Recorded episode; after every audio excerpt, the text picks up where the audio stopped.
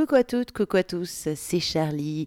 Eh bien, on se retrouve pour les lectures érotiques de Charlie. Et oui, un tout nouvel épisode qui s'ajoute au podcast consacré à la littérature érotique.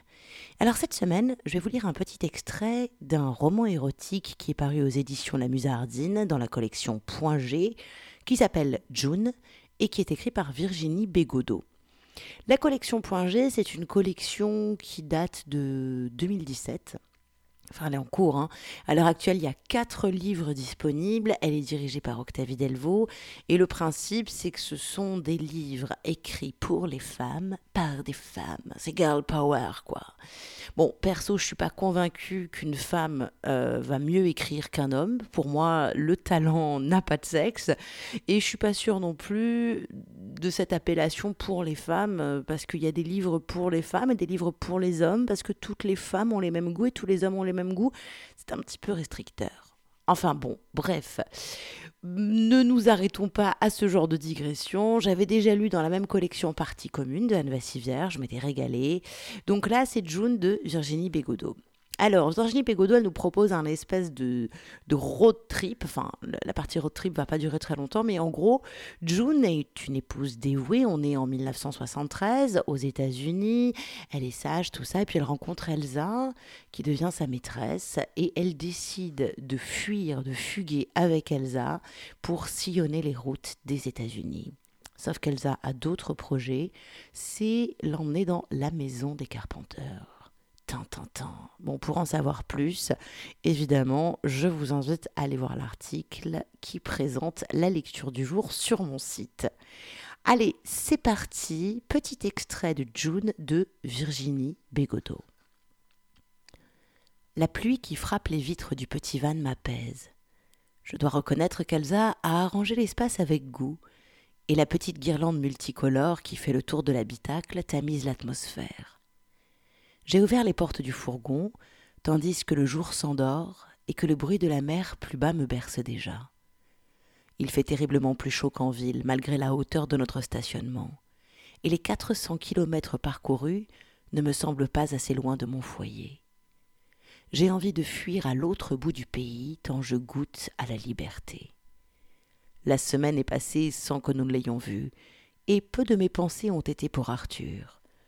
Je me suis d'ailleurs promis de ne pas m'accabler à son sujet, car c'est à moi qu'incombe la responsabilité de savourer cette cavale. Le matelas mou soutient nos deux corps nus, et les draps servent uniquement à rehausser nos oreillers. Le panorama est à couper le souffle. La solitude est luxueuse, et enlacés dans cet ersatz de chambre avec vue, nous n'espérons rien de plus.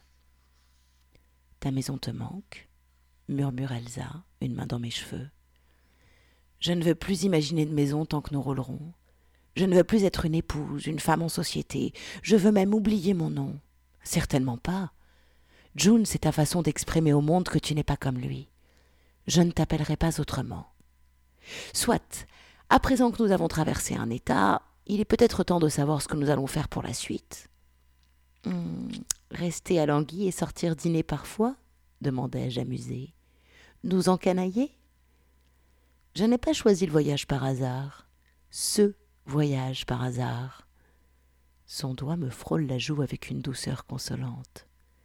J'ai le loisir d'observer les courbes de son corps, de ses hanches pleines à ses jambes interminables. Son ventre, blanc et plat, me provoque un peu, je l'avoue.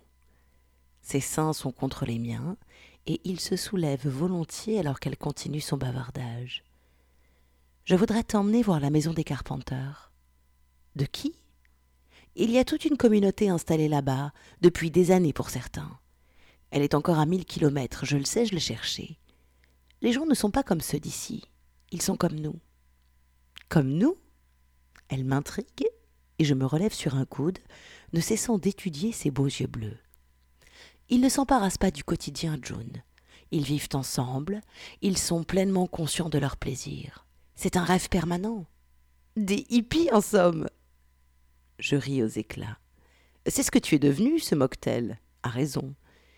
J'ai entendu parler de leur rite d'initiation pour intégrer la. Mais nous allons rentrer, Elsa. Pourquoi tiens-tu à te mêler à eux sans l'intention d'y rester? Tu pourrais y prendre goût et te partager Les mots m'ont échappé et le regard d'Elsa me fait frissonner. Jamais auparavant je n'ai été aussi intime dans mes paroles. Jamais je ne l'ai mise face à mes sentiments. Je n'ai d'ailleurs pas su les qualifier jusqu'à maintenant. Mais les derniers jours à vivre ensemble, à n'être que deux, m'ont bouleversé. Je ne fais plus semblant. Elsa m'embrasse le front avant de trouver ma bouche. Elle chuchote, son souffle chaud sur ma peau.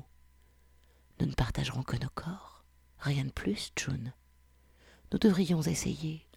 Nous n'en aurons plus l'occasion après. Ils jouent Plus que ça. Il paraît qu'ils organisent de folles parties dans plusieurs États. C'est impensable. Je ne sais pas si je serais capable de jouer. Avec toi, c'est différent, parce que c'est plus que. Je te connais bien, ma June. Je vais donc te montrer un peu comment se divertir autrement. C'est à son tour de rire, tandis que je mesure le poids de son éloquence. L'orage gronde au loin. Elsa quitte mes bras un instant en quête de sa minuscule valise. Elle en ressort un foulard vert et un bandeau en satin opaque. Je reste perplexe. Nous n'avions pas l'habitude d'utiliser des accessoires. Je n'étais surtout pas au fait de tout ce qui pouvait se faire. Devant mon air sauvage, Elsa sourit et la lubricité de ses deux opales me traverse de part en part. Et encore ce n'est pas tout. Tu n'es pas au bout de tes peines. Elle revient à mes côtés et dessine la ligne de mon sein d'un doigt aventureux. Elle ne veut pas me convaincre de la suivre dans sa maison dépravée. Elle a déjà mon accord tacite. Non, elle veut ma certitude et mon abnégation. Je connais cet air suffisant. Je le connais au point d'en mouiller souvent ma lingerie lors de nuits plus agitées que celle-ci. J'avance mon corps pour entrechoquer le sien et presse sa cuisse à l'aide de ma jambe engourdie. Je ne peux pas la délivrer de peur de l'avoir faire n'importe quelle folie. Contre toute attente, elle se met à lécher le bout de mon téton, qui profite impunément de notre excitation mutuelle. Je tire sur les siens qui n'ont pas attendu pour durcir, et sa respiration s'accélère à mesure que je les pince. Son entrejambe est encollée contre ma cuisse. Je sens s'ouvrir ses lèvres, se refermer, devenir béantes et fiévreuses. Je m'apprête à descendre ma main vers elle. Elsa me retient. Pas ce soir, John Cherry. Tu ne feras rien de ce que je n'ai pas décidé. Ébahi de cette autorité soudaine, je me plie à son vœu, et j'ai à peine le temps de frôler le bord de sa vulve que je me retrouve les poignets liés au-dessus de ma tête. Je suis incapable de m'extirper de cette attache, et mon corps est bien frêle. Elsa le sait parfaitement. Cette vision la ravit. D'un geste sans douceur, elle m'écarte les genoux au point où je me demande si je suis assez souple. Mon sexe est à vue, elle le contemple sans pudeur. Je n'ose rabattre mes cuisses de peur d'être davantage desservie. Je suis plus trempé que d'ordinaire, et j'ai le loisir d'admirer la jetée à quelques mètres de notre véhicule. C'est irréel. Elsa embrasse mon nombril tout en maintenant mes jambes écartées. Je suis certaine qu'elle cherche une humiliation, aussi infime soit-elle, pour m'exposer ainsi. J'attends sans patience qu'elle se décide à me prendre, qu'elle agisse. Je sens les palpitations de mon corps qui l'implore de me délivrer. Elle pose alors ses deux mains sur mes seins, avant d'enfouir son visage dans mon sexe. Sa langue me connaît par cœur, et ses petits coups francs savent de quelle manière attiser mon clitoris.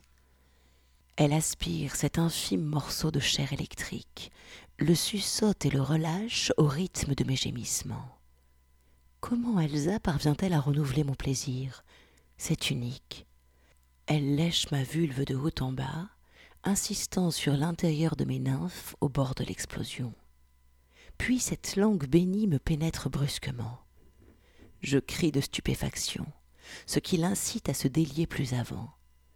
Elsa maintient mes fesses avec fermeté et fait dériver sa langue dans mon orifice inondé. C'est insoutenable, et je me tords comme je le peux, oubliant qu'elle n'est pas prête à me lâcher. Elle me dévore de l'intérieur, et je fonds sous sa virtuosité. Ma chaleur l'anime, et lorsqu'elle sent monter l'ultime plaisir, elle ralentit. Mes reins tentent de s'interposer, et je ne contrôle plus leurs mouvements jusqu'à ce qu'Elsa reprenne son exploration. J'ai envie de hurler, d'ajouter mes propres mains à ce jeu pour décupler ma récréation. C'est impossible. Elsa peaufine chacun de ses passages sur mon écrin obscène. C'est alors qu'elle m'autorise à jouir tandis que je ne m'y résolvais plus. Le tremblement en est plus fort, et la rougeur de mes joues trahit mon extase. Elsa soutient mon regard fuyant. J'ai toujours un peu honte de m'exhiber sans retenue, mais elle refuse de me voir dissimuler. Elle me laisse reprendre mon souffle, un bref instant, puis chatouille négligemment mon clitoris devenu douloureux. Je lui murmure que c'est à mon tour, qu'elle doit me libérer. Elle se contente de me chevaucher, de se réjouir de ma poitrine avant de me bander les yeux. Je n'ose plus répliquer, et c'est dans le noir complet que j'attends le reste de sa démonstration. Les minutes s'écoulent sans qu'elle me touche, et je commence à craindre. Quoi? Je l'ignore. Est-elle toujours à mes côtés? Je ne l'entends pas, la devine à peine, et l'obscurité nouvelle accroît mes sens. Puis mon cri est indicible. J'oscille entre le plaisir familier et la stupéfaction de ce qui se passe. Mon sexe se rétracte sur un objet tubulaire d'un diamètre conséquent. Je n'ai d'autre choix que d'accepter la manipulation d'Elsa sur mon con. Oui, elle me pénètre. Non, je ne rêve pas, ou bien est-ce ce satané bandeau qui m'offre des illusions, mais Elsa m'a enconné sans préavis. Je tente de deviner en vain, et malgré les similitudes avec le pénis de mon mari, les sensations sont bien plus délicieuses, présentes, vives, brusques. Tu te rends compte comme celle d'Arthur est bien insignifiante à côté de ce petit bijou? Que fais-tu, Elsa? tentai-je de riposter. Ce que la communauté peut te faire cent fois si tu le désires. Pas besoin d'homme, June. Pas besoin de c'est suffisant. Voilà, c'était donc un extrait de June de Virginie Bégodeau. Alors après, les deux jeunes femmes vont rejoindre la maison des Carpenteurs. Et là, le roman bascule. C'est complètement autre chose. On part complètement ailleurs. C'est une maison un peu étrange, dirigée par un mec un peu flippant, très dominateur. En gros, ce bouquin va parler du coup de la révélation de June à elle-même, de son côté dominant, de son côté sadique. Je vous laisse le découvrir par vous-même. Alors, pour vous l'offrir, pour en savoir plus sur l'autrice, pour connaître son site, ses réseaux sociaux et avoir mon avis complet sur le livre, je vous invite à aller lire l'article qui présente la lecture du jour et c'est sur mon site charlie-liveshow.com. Et puis c'est là aussi que vous pouvez retrouver tous les précédents podcasts de lecture érotique. Eh bien ça y est, cet épisode est terminé. Alors vous pouvez reprendre une activité normale et si vous écoutez ce podcast aujourd'hui, avant la toute fin de l'année, eh bien je vous souhaite une merveilleuse fin d'année et je vous dis à l'année prochaine. Ciao, ciao, ciao.